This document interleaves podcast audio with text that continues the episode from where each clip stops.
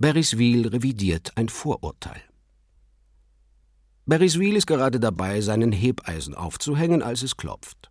Moment, ruft er, klettert vom Besucherstuhl und schiebt diesen wieder an den Schreibtisch seinem Girsberger Yes gegenüber, in Leder perforiert, schwarz mit Twin-Mechanik, Komforttiefenfederung und integrierter Lordosenstütze. Im Prinzip das gleiche Modell, wie er es schon bei der Teilco besaß, nur mit multifunktionaler Armlehne als weiteres Extra. Den ersten Hebeisen hat er vor Jahren bei einer Vernissage in den Praxisräumen des Gynäkologen seiner Frau als Investition erstanden und nimmt seither dem Künstler ab und zu ein Werk als kursstützende Maßnahme ab. Das, welches er für sein neues Büro gewählt hat, heißt Pink Future. Ein bisschen viel rosa, aber dafür nicht so sperrig im Format wie andere Hebeisen.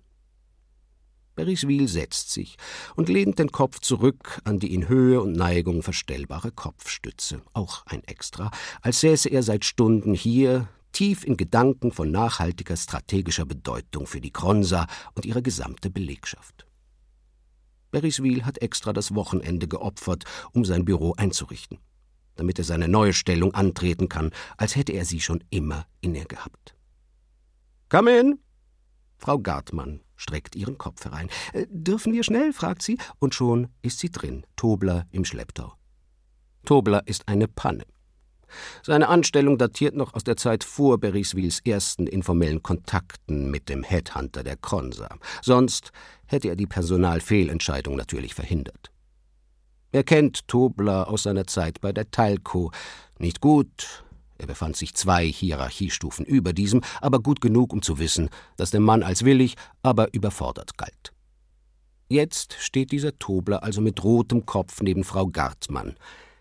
Nicht unhübsch, diese Frau Gartmann, sollte nur noch lernen, ihre Besuche anzukündigen, wenigstens die in Herrenbegleitung. Steht Tobler also in seinem Büro und tut überrascht, als hätte er nichts geahnt. Als hätte Beriswil seinen Stellenwechsel nicht in einer Pressemeldung an die Wirtschaftsredaktionen eigenhändig gestreut.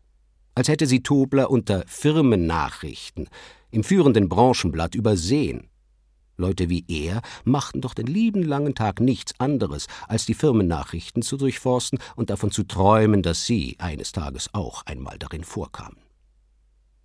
Beriswil will die Begrüßung kurz halten und schielt immer wieder auf den Bildschirm, als blinke dort eine brandheiße, hochvertrauliche Nachricht aus einer der vielen offenen Flanken der Global Economy aber dann stört ihn die Vertrautheit, die zwischen Tobler und Frau Gartmann während des Firmenrundgangs bereits entstand.